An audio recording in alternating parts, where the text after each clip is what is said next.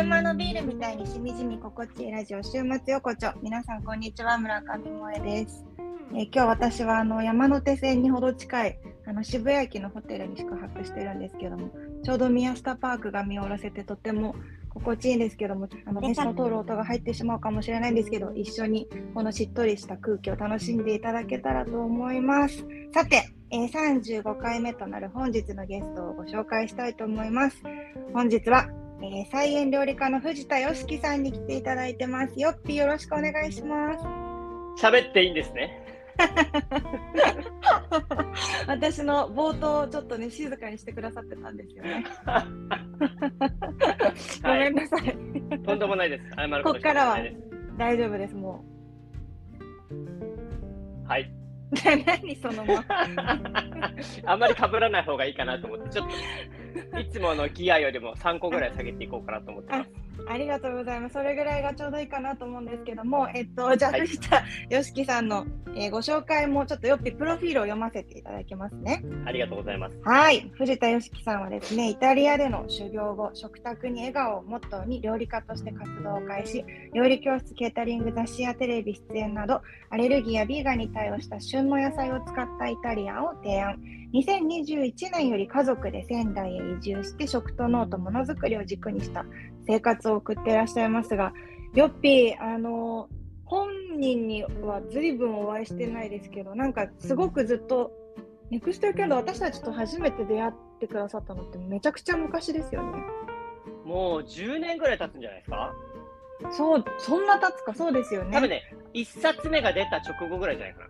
あ、うちの雑誌ですよね。そうそうそうそうそうそうそう。で、まあ、ホームパーティーで、あのね、太郎さんちのホームパーティーで夜中にヨッピーが到着して、そこからあの雑誌の話とかをして、もう早速だそうなんですよ。で、すぐに2冊目とかでもうヨッピーに出てほしいって言って、あのレシピを。懐かしい。そうなんですよ。最高なレシピを考えていただいて、それからは本当に北海道のね、社員旅行に一緒に行ったりと懐か。かしい。あのー僕がハーブを積んでるところ撮影したら忍者のように速くてブレて取れなかったんですよね。ほぼ残像しかヨッピーの写真は 残っていないんですけどこの地に潜む忍者がいるらしいみたいな空気になりましたもんね。そう、あの、社員旅行を兼ねて、まあ、北海道に行った時に、あとね、ヨッピーとか友達とかもみんな一緒に行こうっていうことになって、エアビーのね、一軒家を借りたんですけど、その周りがハーブ園だったんですよね。うん。で、本当になんか今思えば贅沢な夕飯も朝ごはんも全部ハーブを取り放題で、ヨッピーが料理してくれてっていうようなツアーもありましたし、あとはコロナ禍に突入してからはインスタライブでね、うんうんうんうん。あのー爆笑必至の。爆笑必至のね、あのじゃがいも事件を起こしたりしましたけど、いやもう、萌えさんのポテンシャルを凄まじく感じた瞬間でしたね。これでもね、言葉で説明してもこれいいつも意味わかんないから割愛しようかなどうしようかな。そう、そう、そう、そうだね。あのーまたの事件を期待しましょう。まあ、でもに5秒ぐらいで説明すると、あのうん要は じゃがいもの一番あのじゃがいも丸を皆さん想像していただきたいんですけど、一番下の皮だけつながってるような状態で、要はスライスを縦に入れてって、蛇腹みたいなあうんのじゃがいもを作るっていうのが目標だったんですよね。で、ヨッピーはそれのコツとして、菜箸2つにの間にじゃがいもを挟めば、菜箸分長が下に行かないから、そうやるといいよってライブで言ってくれたんですけど、うん。私は何を間違ったか、菜箸の上にじゃがいもを置いてただ切ったから、あのうん普通にじゃがいもは下までスライスされた上にグラグラして、ただじゃがいもを危険な目に合わせてスライスしたっていう、ね、事件が あったんですけど。そう、もう本当に、すごい濃縮された5秒だったね、今ね。ねそんないつもそういうポテトが ポテト事件が起きてますけど、えーはい。まあ、そんなヨッピーですね。もう本当にこの週末横丁エクステケンドの大事にしてるモットーからいろいろお話を伺っていくんですが、あのーまあ、今回旬の食材を使いこなしたい家族の時間を大切にしたいといったモットーを組み合わせて、うんえーテーマ、うんテーマね家族との時間を楽しむためにも、毎日やってくる料理の時間を好きになるっていうテーマでお話を伺えたらいいなと思ってます。素晴らしいテーマだな。大丈夫ですかね？いいや、もう大丈夫以外ないよ。じゃあちょっとあのこれでいろいろ伺っていきたいと思うんですけど、よっぴお手元に何かお飲み物ありますか？えっと、ジョッキでカフェラテがあります。最高ですね。多いですはね。い。じゃあはいそ。れで私はホテルであの水をいただいたので、それで乾杯していきたいと思いま申し訳ないです、ずっとカフェラテで。す。じゃあよろしくお願いします。乾杯。はい、乾杯乾杯サルーテ乾杯やっぱりここ効果を入れるからちょっと静かにしてもらっていいですか。えもう一回やり直したらいいですか大丈夫。あのかぶせます。大丈夫です。ありがとうございます。はい。まずですね、ヨッピー、あのもう本当に10年ぐらい前から、だから、あの知り合っているわけですけども、今、3人の男の子のパパですよね。はい、ねえ気づけば。楽しい。楽しいですか？え今どんな生活を送っていて？あの以前ね「ネクストケンドの2人のこと」っていう連載で奥様と2人の,、あのお話とかをインタビューさせていただいたこともありますけど今、仙台に移住してからあんまりちょっと詳しくヨッピーのねこう3人の育児との毎日を聞いてないんですけどどんな風に暮らしてるんですか？えっと、まず僕、去年のうん4月に移住をしたんですけど、うんうん最低でも1年、もしくは3年ぐらいはもう絶対にまともに腰を据えて仕事をすることはできないなって覚悟をしていて、うん家族みんなで移住してね。そうそうそうそう、ご縁作りだったりとか、もちろん、ね、あの妻の実家だったので、やっぱりね、そこと、あの仲のいい家族になるっていうこともすごい大事なことだし、うん。あとはいろんな人とつながって、なんていうか、まずはもう種まきのような感覚で行ったので、うん。あの家の時間をとにかく長く取ろうっていうのは決めてたんですね。うんなので、もう本当、家を中心に拠点にして、まあ、家族との時間を大事にして過ごそうっていうのはもう決めていたので、結構、家でできる仕事を中心にしたんですよ。うん。ネットだったりとか、あとはその前も2人のことで伝えたけれども、あのプラスの稼ぐじゃなくて、うん。マイナスの稼ぐっていうのを軸にしていこうっていうのを決めていて、うん。でそのマイナスのっていうのは何かっていうと、まあ、使わないで作るとか、要するにその本来だったら使わなきゃいけないお金を自分で作ったり自分でやることによってマイナスにならないっていう手法を取っていこうっていうのを決めていたので、うんうんもうとにかくもう家族全員で何でも自分たちでやる。何でも一緒に取り組むっていうのを、えーベースとした生活を今してます。いやーすごいヨッピーって元からそういう人のように見えるけど出会った時って本当に朝から晩までめちゃくちゃ予定を入れまくっている方そうなのよ。ねであの2人のことの連載で伺った時は週に1回は休みを取ってほしいってね奥様に言われて 取ってみたいな本当徐々にこう生活を作られていって今があるからなんかこう当たり前にこういうナチュラルライフを送っているかのように見えてすごくこう工夫しながらそこに持っていかれたんだろうなって思いますけど3人の子育てに対してなんかどんなマイルールを持ってるのかなと思って私はこうあのあんまりねルールを夫婦で決めすぎてはいないんですけどこう正解をすぐに言わないでどうしてそう思ったのとか意見をねいっぱい聞くようにとかは心がけてたりしますけどヨッピー何かこうモットーみたいなのはあるんですか？育児の面で。基本的に、あのーまあ、モットーの前に僕が実感として、うんあのー3人っていうと結構みんなびっくりされるんですけど、うんうん増えれば増えるほど楽しく楽になってたんですよ。えー、そうなんだ。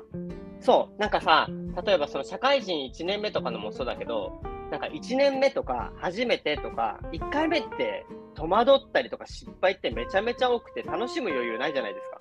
うんうんでも例えば、まあ例えば高校とかで2年になってちょっと楽しくなってきて、あ中に3ね。年、そうそう、中2、中2、中2、行高2、こうに行ってね。そう、うん大学に。で、3年になってくると、結構なんかちょっと大御所感が出てくるというか、うんおつぼね。卒業だからね。そうそうそう。それと同じような感覚で、うん。1人目の時って僕も記憶なくて。うん。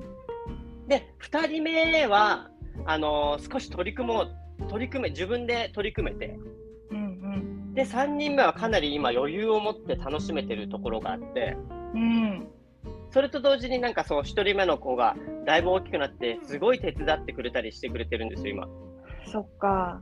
そっか。だか一緒に楽しめてるんじゃないのか。そっか。そうそうそう楽しめるんだ。うんいつの間にかね、まあちょっと言い方は悪いかもしれないけど、いつの間にか戦力になってる。うん。な長男、次男も。るほどね。そうなってくると、最初は、その1対1だったからなんだろう本当にお世話をしてるというかその育てるっていうことに余裕がなくて大変なことばっかりだったけど今戦力だったから、うん、むしろその例えば1人ではできなかったこともできるようになってきてる、うん、自分1人だけではできなかったことは。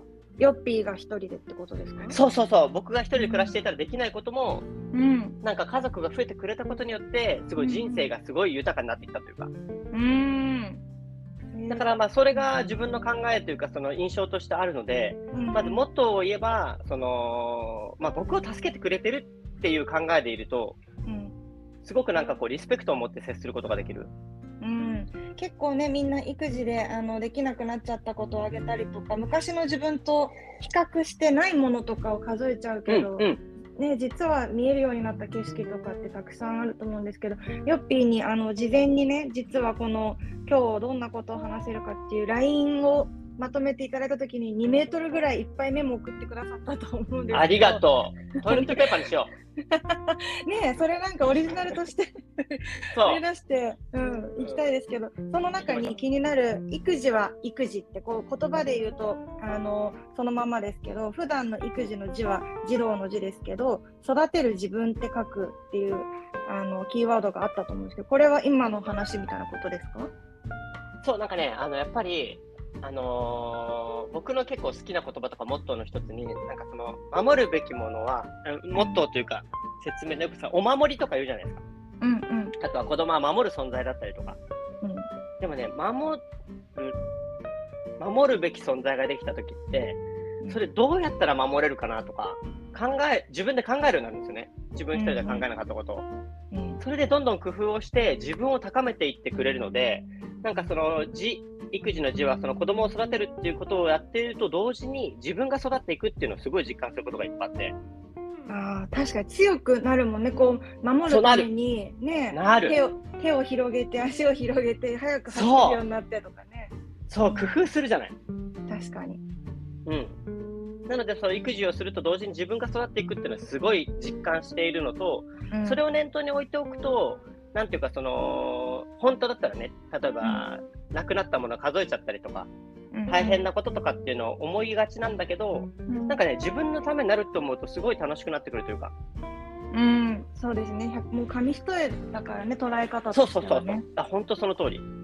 なんか結構お悩み相談とかでも、まあ、今日結果的にはその毎日やってくる料理の時間に落とし込んでお話伺っていきたいんですけども結構子供に対して、はい、あのつい感情的になって怒っちゃう自分が嫌ですってお悩みが絶えないんですよ。はいはいはいはいはいはいはい。でまあそういう時に今のマインドセットみたいなことに加えてヨッピーのこのトイレットペーパーメモの中にあの一つ、うん、もう一つ気になったところで時々鼓動を聞いてみるっていうのがあったんですけどこれは子供のこれね、うん、ぜひやってもらいたい、本当に。僕ちょっと初めて聞いてた時涙が出たんですけど、うん、やっぱね、子供たちって、まあ、例えば、基本的に当たり前だけど、赤ちゃんなんか動き遅いじゃない。うんうん、動き遅いけど、気づいたらいろんなもの破壊しまくってる人じゃない。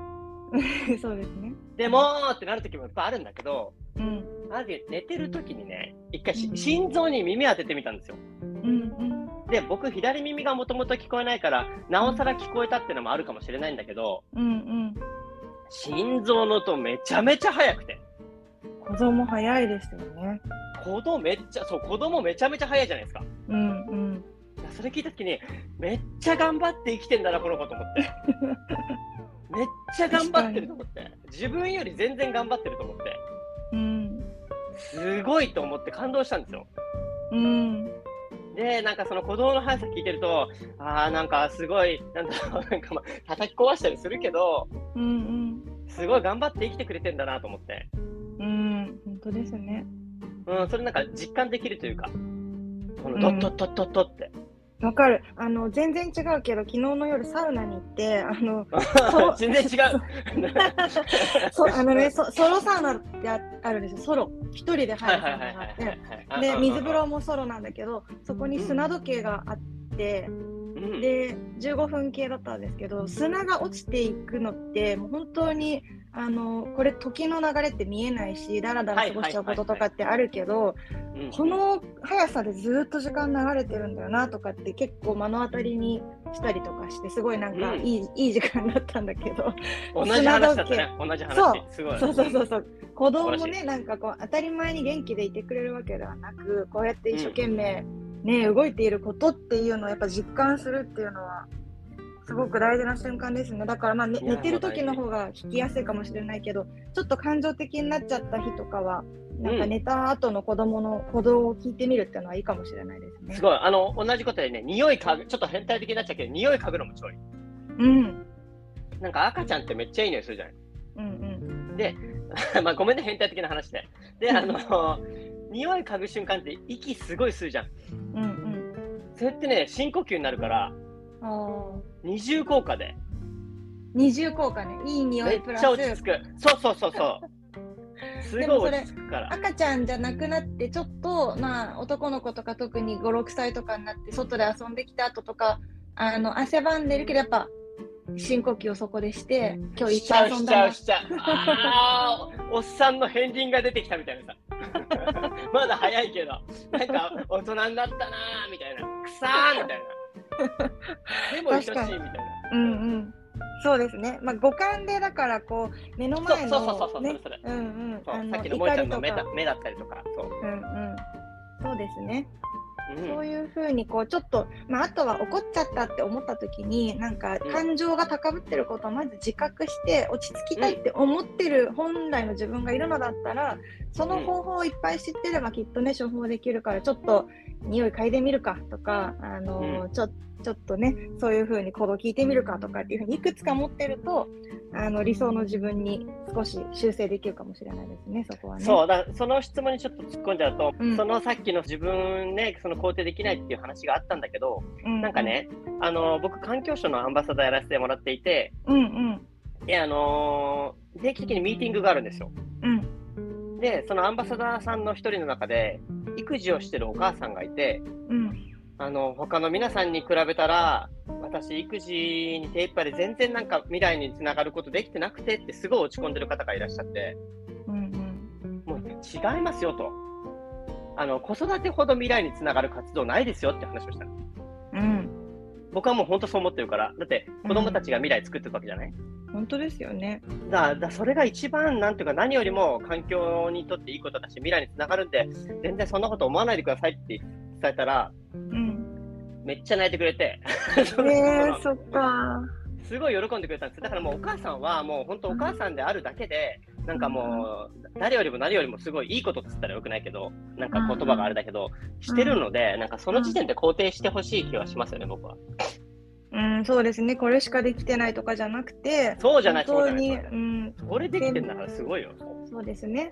生命活動として本当に大事な環境を作ってくれてるわけですからね。そこはいや素晴らしいことですうん、もう本当にそれが十分だよってことをもっともっと伝えていきたいなと思いますが、ここからそしたら、あのちょっと毎日やってくる料理っていうのもね、やっぱり真面目な人ほど、あのおなんだろうこう、ちゃんとできてないなとかって言って、すごく自分を否定しちゃったりとか、それがうんどんどん辛さにつながっていくっていう話を伺っていきたいと思います。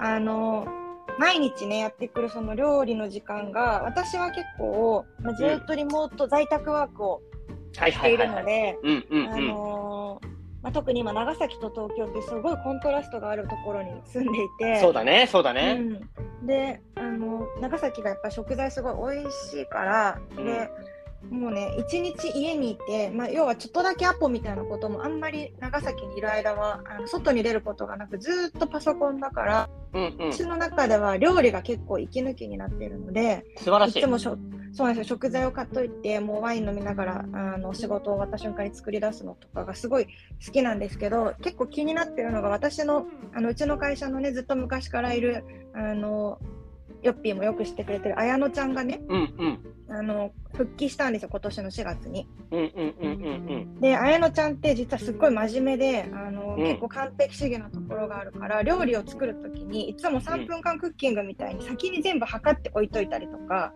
はいはいはいはいはいするタイプの子で、はいはいはい。そう。で今2人男の子ができた彼女が復帰前にずっとこうもんもん悩んでた SNS とかを見てるとずっとどうやって料理と両立するんだろうってすごい悩んでるのを見ていてうんうんうなんかこうんうん。これ料理が悩みにならないようにしてあげたいなって思ってすごいいろいろ考えて会社からなんかそういうたまに頼めるシッターさんみたいなのをお願いするとかなんか方法ないのかなとか思ったけど、うんもうちょっとなんかこう好きになるためのまずマインドセットとかうんあとなんかこう一工夫みたいなのが絶対なんかこう急に英語が喋れる瞬間があるみたいに料理が楽しくなる瞬間、ちょっと言語化できないかなと思っててちょっとそれをヨッピーと今日話したいなと思っているんですけども任せてください。大得意。どうしたらいいですかね？うん大得意あのね、まずね、料理ってみんな難しく考えてるけど、うんこうね、料理が上手になる、うんとね、感覚っていうのを分かりやすく言うと、エレベーターなのよ。おなんかね、エレベーターって何階な、1階から何階までとかあるじゃないですか。うんうんで、ボタンを押したら、その階行けるでしょ。うんうんただ、そういうコツみたいなのが料理っていっぱいあって、知ってるだけで簡単に美味しくなるとか、うんうん知らなかったらそこに行けないんだけど、そのボタンを押せないから、そういうこね。と。そっか。そう、何回って押せば、誰でも料理上手になるっていうコツとかいっぱいあるの、本当は。えー、ちょっと、えー、なんだろう。それが、なんか今ってレシピが溢れすぎてるから、うん、やってみたけど美味しくなかったとか、うんうん、やっぱレシピ書いてる人も、もしもプロの方じゃなかったら、再現性が低かったりとかするから、確かに。それで、レシピが間違ってるとまずくなるじゃない？うんうん、それで自分を責めちゃうんだけど、うんそのレシピが悪いのよ。レシピ通りに作ったのに美味しくなかったら。うんうんだからね、複雑なレシピをまずを探すんじゃなくて、まずはエレベーターのボタン探しをするのが大事なの。えー、ちょっとボタンいくつか知りたいけど、綾乃ちゃんにあのおすすめのボタンはどこにありますかね？まず一つ目、うん。塩は0.5%。あ、待って待って待って待って待って待って、やばいやばい。ちょっと待って、ちょっと待って、まず一つ目、もう一回取り直そう。まず一つ目。取り直さないけど、いや、なんか、いきなり複雑なの言っちゃったと思って。確かに、ちょっとね、塩の濃度は難しいかも。すいません。まず一つ目、はい、弱火。弱火。弱火？うん、大体ね、急ごうとする人は大体強火なの。はあ、私結構強いかもしれないい。きなり強くいっちゃう。そうするとね、うん、強火ってめちゃめちゃハードルが高い。難しい。そうなのか。うんプロしか使わない、強火は。そっか。うん。うん。で、もう弱火にするとね、うん。時間はかかります。うん。例えばお肉焼きます、魚焼きます、野菜焼きます。うん。時間はかかるんだけど、うん。ほったらかしでいいの。うん。だからね、他のことができる。そっか。だね、強火だと全力疾走を例えば5回やる。まあ料理を5品作るっていう感覚でね。うん。全力疾走を5回やるイメージで。うんうん。きついの。めっちゃね。そう。でも、徒歩。全部いきなり5種類徒歩で行くと、うん。その間にほったらかしでいけるから、その間にお皿を準備したりとか、洗い物やったりとか、うんあとしかもゆっくりで簡単だから子供に手伝ってもらったりとかね、すごいね、可能性が広がる。そっか、失敗してないしね。失敗しない。うん。だからね、とにかく全部弱火でやると思った方がいい、絶対に。そのそっか。弱火ポイント。うんポイント1、弱火。で、弱火でもね、い、つかは火が通るからええ絶対。絶対にいつか通ります。弱火がポイント。ポイント。じゃあちょっとだけ余裕を持って。うん。そう。うんで、はい、じゃあポイント2。はい。用意するのは、あーでもポイント、なんポイントだと分かりやすい方がいいよね。大丈夫、大丈夫。うん、3つ用意すればいい、3つ用意。え、何を、まず1つ目、うん、食材。食材を用意する。それはそう想像できた。うん。2個目、うん。塩。うん。3個目、うん。油。うん。これだけでいいです。あ、なるほどね。もうそれ以外の調味料は全部オプションですよっていう。そう、もう考えなくていい。おお。日々の料理でそんなね、オプションいっぱい考えなくていい。うんうんうん。塩と油と食材があればね、大体の料理は美味しいです。それはそうですね。確かに。そううん別に特別なことしなくていいんです。うんで特別なことは特別な日に1個だけ特別な調味料を使うとか、うん。うん。レストランに行くとか、それは特別なことはそうやって他のこと考えられるんで、うんうん。日々の食事はね、塩と油と食材だけでいいです。なるほど。いいですか？これは、はいひ日々は、まあ、塩と油だけでいいとかの方が分かりやすいのかな？まあ食材は多分料理の基本だったらそう食材なかったら、塩と油だったらマジで無人島生活みたいな でも大丈夫だと思う。食材はみんな用意はさすがにすると思う料理。ありがとう。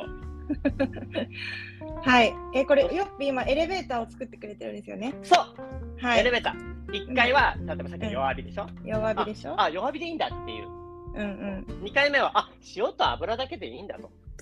ハードルの低いエレベーターができてます。でしょ？よかった。何階建てなんだろう？はい。三階。えーっとね、これね、多分ね、20回ぐらいあるんだけど、じゃあ今日はじゃあ六七回五六回までにしましょう。わかりました、わかりました。えっとね、はいうーん、料理は難しくみんな考えがちなんだけど、うんうん。切る、加熱、切る。うん切る、加熱、うん。以上なんですよ。そうか。だからもう、まず切り方を考えるのと、うん火の入れ方を考えるだけでいいの、本来は。うん例えば、細く千切りにしようかな。いや、丸ごとでいこうかな。うんうんまずそこを決めて、うん。あとは基本は炒めておけば美味しいです。なるほど。だから、その丸ごとになってくるとオーブン使ったりとかっていうのはあるんだけど、まあそこら辺がちょっとハードル上がっちゃうけどね。でもそのうんまずは難しく考えないで料理のことをね、うん調理法とか考えないで、どうやって切ろうかと、どうやって加熱をしようかっていうことを考えるだけでいいんで。うんで、さっきの塩と油使えば、それで調理はできるでしょ？うんうん。確かに。バリエーションつけたかったらそこで調味料が登場するんで。調味料。じゃあちょっとまあそろそろ私4階だわっていう人がうん。たあると料理楽しくなる調味料ってうん。何ですかね？まず醤油とかはみんなあるかもしれないけどあると思うけど。うんうんうん。ありがとう。ほんとね、僕あの、その料理のその、例えばあの、イタリア料理って何とか、うんフランス料理って何とか、じゃあ和食って何って考えるじゃないですか。はい。うん。で、そこで、あのね、その国の雰囲気を決めるのは調味料なんですよ。うんで、調味料って何ってなってくるじゃん。うん。えっと、言いますよ。調味料のカテゴリー分けていいですか、今。それ本当にずっとやりたいと思ってためっちゃ嬉しい。いいですか？調味料のカテゴリーを分けます。はい。まず一つ目、はい。塩系の調味料。塩系の調味料。例えばイタリアンだったらアンチョビとか、うんうん。カラスミパウダーとか。うん。で、フレンチだったら、例えばピクルスとか、それも調味料だからね。ケイパーの塩漬けとか。うん日本だったら醤油とか味噌とか。まあ中古中華でも中国醤油とか、あと甜麺醤とかあるじゃない。うんうん例えば塩系の調味料。うんで、次。お酢系の調味料。うん例えばワインビネガーなのか、うん中国黒酢なのか、うんで、り日本のリンゴ酢なのかっていうお酢系ね。はい。いいですか？あと次。お酒。お酒。白ワインなのか、紹興酒なのか、日本酒なのか、みりんなのか。うんうん。そして、油。油。菜種油なのか、ごま油なのか、オリーブオイルなのか、バターなのか。うん。基本はこんな感じなんですよ。で、それを、えっと、縦で、え例えば結んでいくってことですよね。イタリアンにしたいから、そうし塩はじゃあアンチョビで、お酢はワインビネガーでとかそうっていうふうに。完璧。もうできてる。もうできてる。でオリーブオイルで白ワイン使ってってやったらもうイタリアンになるの。これ、1個下のフロア、切る、加熱しか書いてないのに、急に4階からめちゃくちゃ、ピクルスまでいますけどね、めちゃくちゃすごい。です。そこはねだから各地でレベルアップしていってもらえばいいんだけど、うん。自分は何料理が作りたいのかってまず考えるじゃない、うんうんうん、私イタリアンが好きなのね。いや中華作りたいのよねとかって絶対あると思うのよ。そのレベルアップしたい時ねここだ、これですね。ここそうの縦が、うん、大事だ。そう調味料を選べばジャンルを選べるのようんうん、でもちろん時にね例えば醤油とバルサミコを合わせたりするんだけどもうんそれは結構ねさらに上のレベルのことで、うんうんまずはね、バルサミコと、例えばケイパーとかなんか合うわけよ。合うっていうか、うん作りやすいというか。うんうんなので、あのバリエーションを出すのも簡単なので、例えば、今日今日はあの和の調味料を使って、例えば醤油と、おえっと、菜種油と、例えばみりんを作りましたっていう時に、うん同じカテゴリーの中で、アンチョビと白ワインとオリーブオイルにしたら、例えば同じ分量を使ったとしても、うん違う料理になるの。だから、うんすごい楽なの。そうですよね確かにね出すのも。うんもちろん塩分濃度が違ったりするよ。醤油とアンチョビは塩分濃度違ったりとか、パルミジャーノと白味噌だったら同じぐらいかとか、いろいろあるんだけど、うんでもまあそこはね、まだ考えなくてよくて、うんうんまずはバリエーションの出し方ってどうしたらいいんだろうっていう時に調味料で出すっていうのはね、すごい楽だから。そうそうすると一気に楽しくなりますね。ちょっとさっきのエレベーターで言うと3回まではある程度美味しく食材を食べるってそいううところで4回からがすごい楽しくなる感じですね。そうここに来てからがもしかして料理ってすごい楽しいのかな？そう、楽しいし、あの、バリエーションがね、無限なんだって気づけるね。うーん。それだわ。なんかこの一昨日先週、綾乃ちゃんにね、長崎から買ってきたグリーンピースをあげたんですよ。うんうんうん。どっさり。で、これって茹でます？どうやって食べるのが美味しいですか？って言ってくれたときに、うん。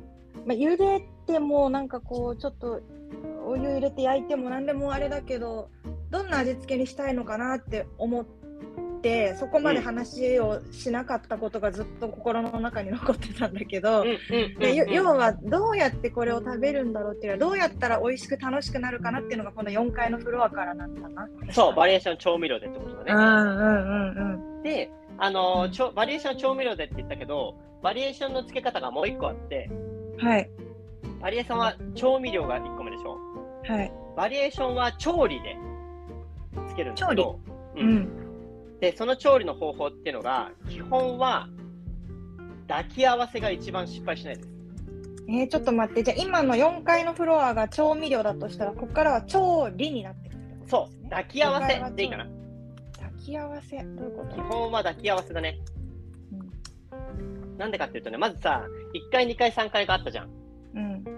それでさ、あのもう食材は美味しく調理できてます。例えば、きゅうりを炒めたもの、ズッキーニを揚げたもの、お魚を焼いたものってあるじゃん。うんそれはもう作っておくのよ。うん。うん。で、調味料、例えばさ、調味料を加えながら煮込んでいくとか、調味料を加えて炒めていくっていうと、うん。火入れを失敗しちゃったりとか、うん。あとは食材がもう美味しい歯ごたえぐらいまでいったのに、まだ調味料がいっぱいあってシャバシャバなんだよなとかって失敗しちゃうじゃん。うんうんだからまずはあの食材を美味しく調理できてますっていうのをやるでしょ？うん。うん。で、調味料は調味料で煮詰めちゃったりするのよ。例えばみりんのお酒飛ばしたりとか、醤油加えて煮詰めていって、うわ、すごい美味しい汁ができたとか、美味い。しいソースができたっていう風にするじゃん。うん。あとはそれを合わせれば絶対美味しいのよ。うん。だ別々に考えた方がいい。その調味料と調理は。なるほどね。うん。だ基本は抱き合わせ。抱き合わせ。例えばなんかさ、トマト煮込みとかやると結構難しいのよ、実は。うん例えばズッキーニをトマトで煮込んでいくと、あ、ズッキーニ崩れちゃった。でもまだトマトがシャバいなとかなるわけよ。うんだったらもうトマトに詰めておいて、うん。うん。炒めたズッキーニと合わせたら、あの、ラタトゥイユとかすごい美味しくできるのよ。それってな、なんだろう。先にやっぱ出汁を作っておいて、うん。調味料と合わせられるものは、どどういうふうに言ったらいいんだ抱き合わせのじゃあ、要点は、うん。なんてよこの、うん、えっと、食材とソースを分けるって感じかな。食材とソースを分けるか。うん。タレ、タレでもいいけどね。タレでもなんでも。うんうん。だから僕の中では結構、あのーうんまあ、かえって分かりにくいかな。調理と調味で考えるっていう考え方があって、うん。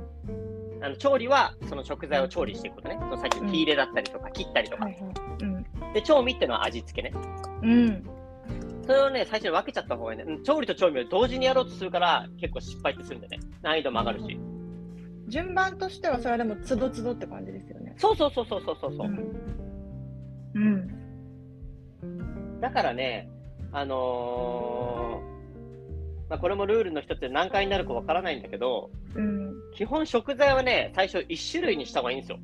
え？例えばさっき丸ごと一種っていうテーマがあったんだけど、僕の中で。あメモの中に丸ごとそう一そうそうそ種、丸ごと一種って書いてあったね。それはそう。どういう？で、あのね、あのー例えば買い物とかしてもそうなんだけど、いろんな食材を買ってちょっとずつ使うとさ、そのちょっとずつ使った玉ねぎとか人参とかってカピカピになってくるの。そうですね。それでなんか冷蔵庫の中からさ、すごい干からびた人参が見つかったとかあるじゃん。あるある。うん、あるでしょ？それでなんか玉ねぎ半分に切ったら真ん中が無理無理芽が出てきたとかあるじゃん。ありますねなん。か伸びてきたみたいな。うん。そうするとね、野菜ってまずくなってくるの。エネルギー使っちゃってるから。うんで、まずいと美味しくないから、ちょっとまたへこむじゃん。うん基本は一種ね、今日じゃがいも食べようと思ったらじゃがいもだけでいいの。うん、え？そっか。そう別にね、バランスとか考えなくていい、まずは。そんなんね、マジ、マジでレベル高いから、その、例えば栄養素考えたりとか、炭水化物がとか考えちゃうと、うん、本当にね、それこそ超大変になっちゃうから、そうですね。最初ね、1種類でいいです。大根、今日はもう大根1本食べようとか。え、それってでも、例えば子供のこと大丈夫かしらとかって思う心配なお母さんとかどうしたの？あのね、とりあえず旬のもの食べてれば元気だから、子供。あ、もうそれが一番安心すること。そう、本当ね、気にしなくていい。あのね、あのー旬野菜ほど栄養たっぷりなもんないんで、そっまあ、か。この旬野旬野菜の話はこの後します。わかりました。じゃうんあ、はい。旬を旬を外れたバランスのいい食材よりも、いい料理よりも、要するにバランスがいいと言われている、その例えばうん彩りが良くてとか、うん、もうね、旬旬の一種の方が絶対元気だから。すごい。旬を外れたバランス料理よりも一種の方が絶対元気。めっちゃいいです、ね。一種の旬野菜ね、一種の旬料理。うんうん。で、まあ、これはあの僕は栄養の勉強もしてないし、うんそういう資格とか持ってるわけじゃないけど、うん自分の人体実験の結果です。うん、そうですね。元気いっぱい。うんはい、とりあえず僕だけはそう自信を持って言えるので、まあ、信じるか信じないかはあなた次第っていうところなんだけど、で、旬野菜の方が絶対安いし、美味しいし、元気だし、うんうんもうね、いいことしかないのよ。そっか。それはすごく簡単になりますね。ハードルが下がる。だからなんかこう、なんか例えばバランスよく、例えば10分の1カット使ってやると本当大変だから、うん。もうね、ほうれん草一房とかでいいのよ。そっか。その代わり根っことか皮とかもうまく使えるとなおいいけど、うん。まあ、皮とか使うってなるとまたちょっと例えば高温で調理しなきゃいけないとかコツが出てくるからそれはまた別の話で、とりあえず丸ごと、丸ごと食べちゃううん。であのいつかはお腹いっぱいになるんで一種類でも、そうですね。うん、だもうめちゃくちゃほうれん草をむっちゃ茹でたものをお皿にドーンと置いてうん。醤油とごま油かけてご飯にかっこめば美味しいわけよもううん。うん。だからね基本はねそうそれでいいのいや、めっちゃいい名言をいただきました。一種の旬野菜。うん。そう一種でいいまあだからあと料理もそんな5種も6種も作んなくていいわかった。もう米なのかパンなのかパスタなのか決めてうん。おかず1個とかでいいのよ、ですね。うんそうだ。うんで、なんかその大量に調理するじゃん。例えば大根1本全部ローストしましたとかなるじゃん。うん。ちょっとお昼それでもうお腹いっぱいになって大根余っちゃったとするじゃん。うん。そしたらあとミキサーにかけてポタージュにしたりすればいいのよ。ポタージュ。そう。とか、うん例えばドレッシングを変えるとか、さっきの調味料を変えるとかでばね、バリエーションで簡単にできるから。うん、そっか。まずはちょちょっと一つの食材と向き合ってみると、そうそうそうそうそう。工夫が生まれるかもしれないですね。そっかそう。で、もう調理、もう沈みだから、超早いし。うんうん。もう1日目に大根切って調理して、次の日も大根切って調理してとか大変だけど、うん。もう1本買ってきて全部調理しちゃう。うん。だから基本は1種、丸ごと1種。分かった。大丈夫。オッケー。え、最初に言いかけた、どうします塩0.5%は今回の回ではやめときます。いや、それもね、ぜひ行った方がいいと思う。言った方がいい。じゃあもううんエレベーターだいぶ出来上がってきました。今、弱火から始まって塩油でしょ？2階が塩油。やばい3。階で切る加熱っていうところまでは結構優しいエレベーターで4階から急に調味料フロアで。あのおしゃれなものがいろいろからすみとかねあの、はいケーパーなんてものも登場しましたけど5階には、え抱き合わせコーナーがあって、はい。えー食材とソースを分けるということをそ学んでで、まあ、旬のフロアが6階かな旬を外れたバランス料理より一種の旬野菜の方が絶対元気っていうのがあってう。うん、7回作っちゃいます？7回は、その旬野菜のことちょっと掘り下げて考えたいんですけど、はい。じゃあ旬野菜ってどれやねんってなるじゃん。うん正直その、わからないじゃん。うん。何旬野菜って。旬って何ってなっちゃうじゃない？そうですね。うん。なので、あの、旬野菜の見分け方を簡単にお伝えします。うん。いいですか？はい。冷蔵庫には行くな。ああ、冷蔵コーナーってこと？そなるほどね。う。もちろんね、旬野菜も冷蔵コーナーに置いてあることあります。はい。だけれども、冷蔵コーナーってのはまあ長持ちさせるために置いてるんで、そっか。そう、あの古くなったものがある可能性だってあるし、長くいた可能性もあるし、うん。基本は常温コーナーで選んだ方がいいです。そう、確かになんかね、菜の花とか常温コーナーにいっぱいある時期がね、ありますもんね。あるでしょ？常温コーナーってのは大体旬野菜なの。そういうことか。そう。すごい。うんまあこれがまあい分かりやすいというか、うん一概に言えないんだけど、分かりやすいその旬野菜の見分け方なのね。もううん1個目がその常温に行けと。はい。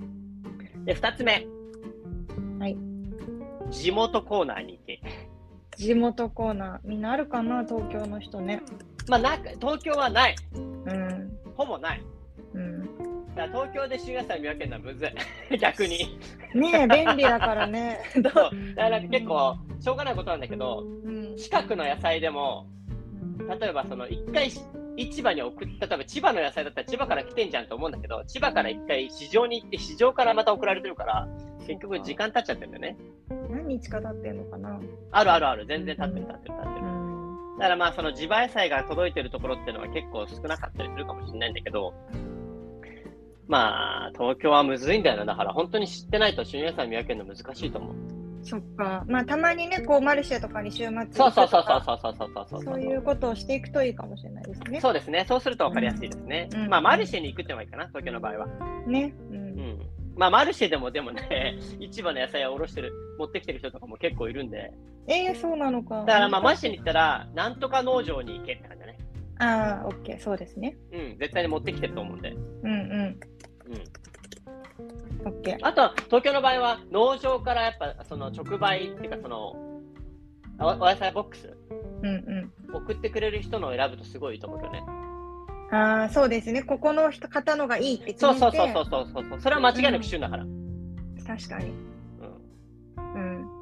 そういうふうに、まあ、サブスクじゃないけど、ここの農家さんの美味しかったって、例えばレストランとか行った時に出会ったら名前を覚えておいて調べると、うん定期的に送っていただけるサービスとかやったりとかするからね。そう、で、レストランに卸してる人は大体やってると思そっか。うんうん。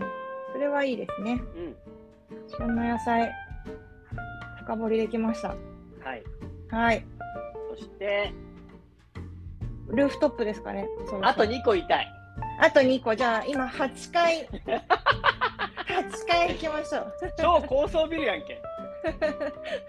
う。ねえ。で、まあね、まずね、最初に、うんあの、電子ばかりを買っていただきたいんですね。はかりね。うん。はい、これはね、め一見面倒なんですけど、絶対に長い目で見たら、うんあの美味しい料理を作れる確率が上がるし、うん。絶対あった方がいいんですね。わかりました。できれば 0.1g まで測れるやつ。0.1、0.1か。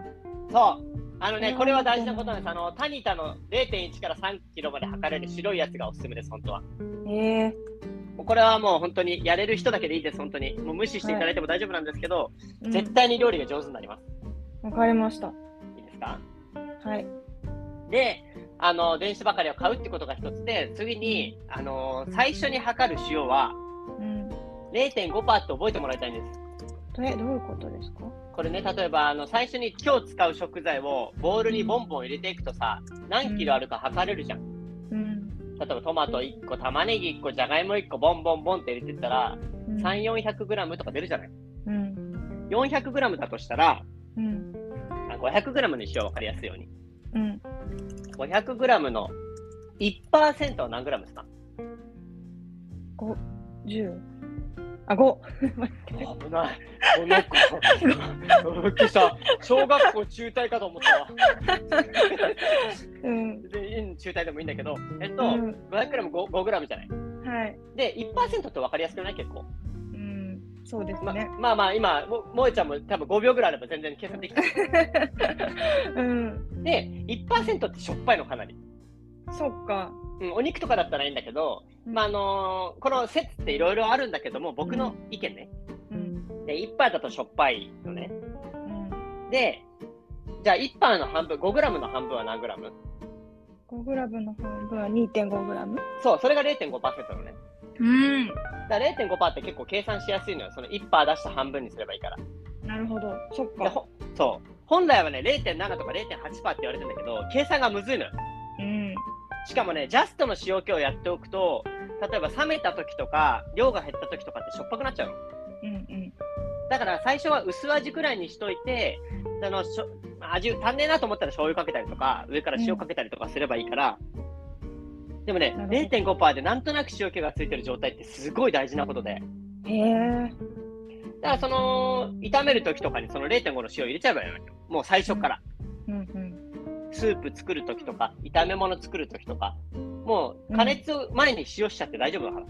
そっかもうそれはベースとしてどんなそうものを作るにしても食材にやっていいことなんだそうそうそうそう。でなんかその0.5ぐらいだったらそう。だからそれでもなんか、な何に対しての0.5%なのとかなっちゃうじゃん。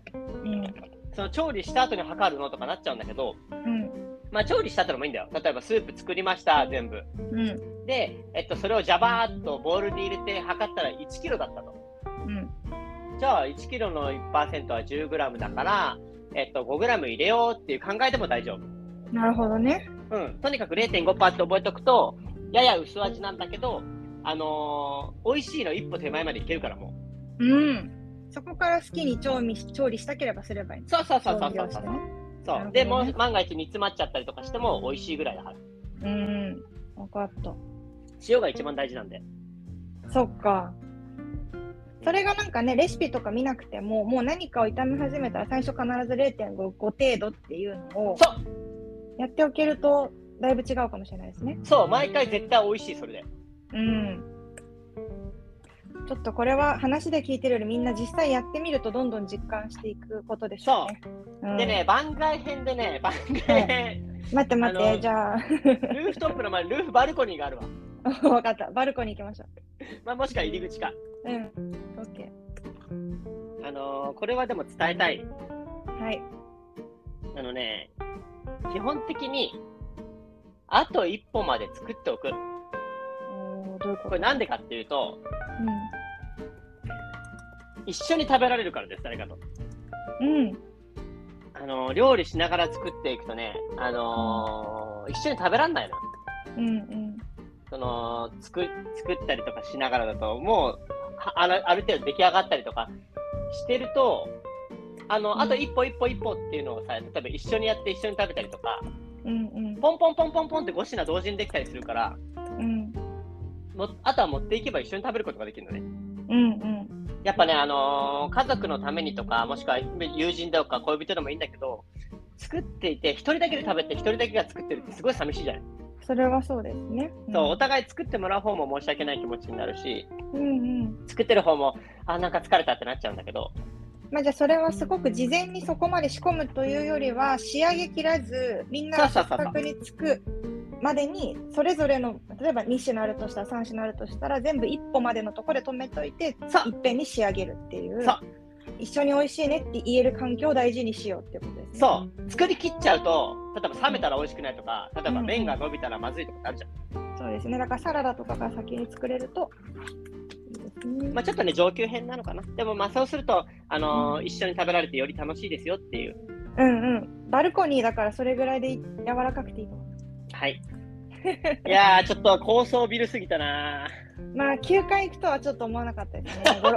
5、6回って言ってたのいに。やー、多分ね、六本木ぐらいのビルぐらいまで行けるんだけど、やめとく。今日は9回までにしましょう。そう、渋谷。いや、渋谷でももっと高いのな。田町。ルーフトップ。田町のルーフトップバー行きましょう。渋い。うん、田町のルーフトップ何があるかな？わかんない、行ったことない。え、ある？今、ルーフトップ。バルコニーから入ったルーフトップに何か、この食材エレベーターは何かあります？私？うん。え、もうルーフトップで終わり？もうおしまい。これ以上行っちゃうと、オッケーオッケー。これ以上言っちゃうと多分なんかね、あのーこのビル来てくれないと思う、みんな。確かにね、ちょっと、あの、コンセプトがね、下の方弱火とかって言って、最後、まあ、ちょうどいいですね。この最後はみんなで食べようっていうところで締めるのそうが。そうそうそうそうそうそう、一番大事なのは、あのーもちろん、一人暮らしの人であっても、み誰かと食べるっていうのがやっぱ僕は大事なことだとすっごい思うんで。うんうん。そうですね。たまにこう、誰かの家に集まって作ったりとか、そそういうふうにできるとやっぱりいいですよね。う。それが一番。一人でやり続けてると辛くなるだけだから。うんうんうん。いやー、いいビルが建ちましたね。あった、これは売れると思う。売るか、このエレベーター。え、まだエレベーターしかないから。エレベーター、そうだった。フロアができてないかもしれない。確かにね、でもこの、まあ、要はエレベーターのボタンができたフロアはみんながちょっとそれぞれやってみていただければいいから、まずはちょっと実感していただいて、今日のキーワードを。でも、あのすごくやっぱり今日ね、このテーマとして家族との時間を楽しむためにも毎日やってくる料理の時間を好きになるで言うと、結構このタイトルからして真面目すぎる母親像だったりとか、あのそういった方に向けて聞いていただきたいなと思ってたんですけど、はい。まあ、6回の旬を外れてるバランス野菜よりもあの旬の旬野菜の一種の方が絶対元気っていうのがやっぱりすごくあのありありがたい安心する言葉だったなと、これでいいですよ。うん。ね、それをちょっとまず皆さん覚えていただいてうん。ちょっと億劫にならずなんかこう冷蔵コーナーではない常温コーナーで今何が旬なのかなって見つけていただいて、えー徐々にエレベーター下から順にね弱火したり塩を油したりとかってしていただけると徐々に料理が楽しくなっていけるといいですね。もうね、まとめ上手、編集長。いやすごいよもうなんか途中0.1%の測りとかも出てきましたけど、はい。うん、ちょっとそこがね、まあでもね、あった方が、かえって楽なんだよな。そっか0.1までは持ってないなでも。0.1グラムね、1グラムで、そうそう、出て。あうのーんまあまあまあまあまあ、結構ね、塩の1グラムって相当でかいから。そうか、舐めてたな、そこは。そう、本当にね、だからうん結果的にそっちの方が絶対美味しい料理ができるので、うんうん。あるといいなまあ、そういう未来があるっていうことを8回に見据えているっていうのはすごく大事で、塩が大きい存在ってことを改めて、そう塩が一番。塩と油って言ったけど、本当は塩が一番大事、大事な食調味料です。塩ってすごいな。すごい、あのー織田信長の奥様が、うんこんな話があります。あややめとくわ、長くなるから。でそじゃあ、それで締めましょうか、最後ね。ああの 5, 5秒ぐらいにまとめてもらって。5秒？はい。で、あのーその、すごい女性がいたんですよ。うんその方に、あのー一番美味しい食材は何だと思う？美味しい料理は何だと思うって聞いたときに、あの武将たちがね、うんあのえちょっとバカにした感じで、うんで、塩でございますって答えたの。うん何言ってんだって超バカにされたの。うん全くもっつって。じゃあ後日おもてなしをいたしますって言って、うんその武将たちが来た時にすごい豪華な料理たちをいっぱい作ったの。うんでああ、素晴らしいな。じゃあ食べてみよう。食べたらめっちゃまずかったの。なんだこれペッペッペッつって。うんで、塩をしなかったの。すごいひねくれ者そう、バカにしたじゃん、バカにしたじゃありませんかみたいな。塩が一番美味しいでしょっていう逸話があるだ。すごいですね。の。そう、ちょっと、ちょっと、最後にはふさわしくないかもしれない、これ。いやいやいや、でも、それぐらいね、ごちそうに見えたとしても、やっぱ塩がないと、そう、美味しくない。うん、だ塩ってのはすごい大事だよって話。塩だけで美味しくなるよ。まずくもなるし。人間はね、やっぱ料理っていうのは塩なんですね、そこはね。そう、塩が根幹になってます、料理は。はあ、いや、素晴らしい締めです。このエレベーターの、はい、塩ビル、塩ビルです、これ塩は。ビール。丸ビルじゃなくてソル塩ビルが。ト、ソルト。ソルト。あ、ちょっとニューヨークっぽくなりました、ね。そうそ。ソルト。じゃあ、ソルトビルディングの前で。はい。はい。いや、いいお話を聞けました、皆さん。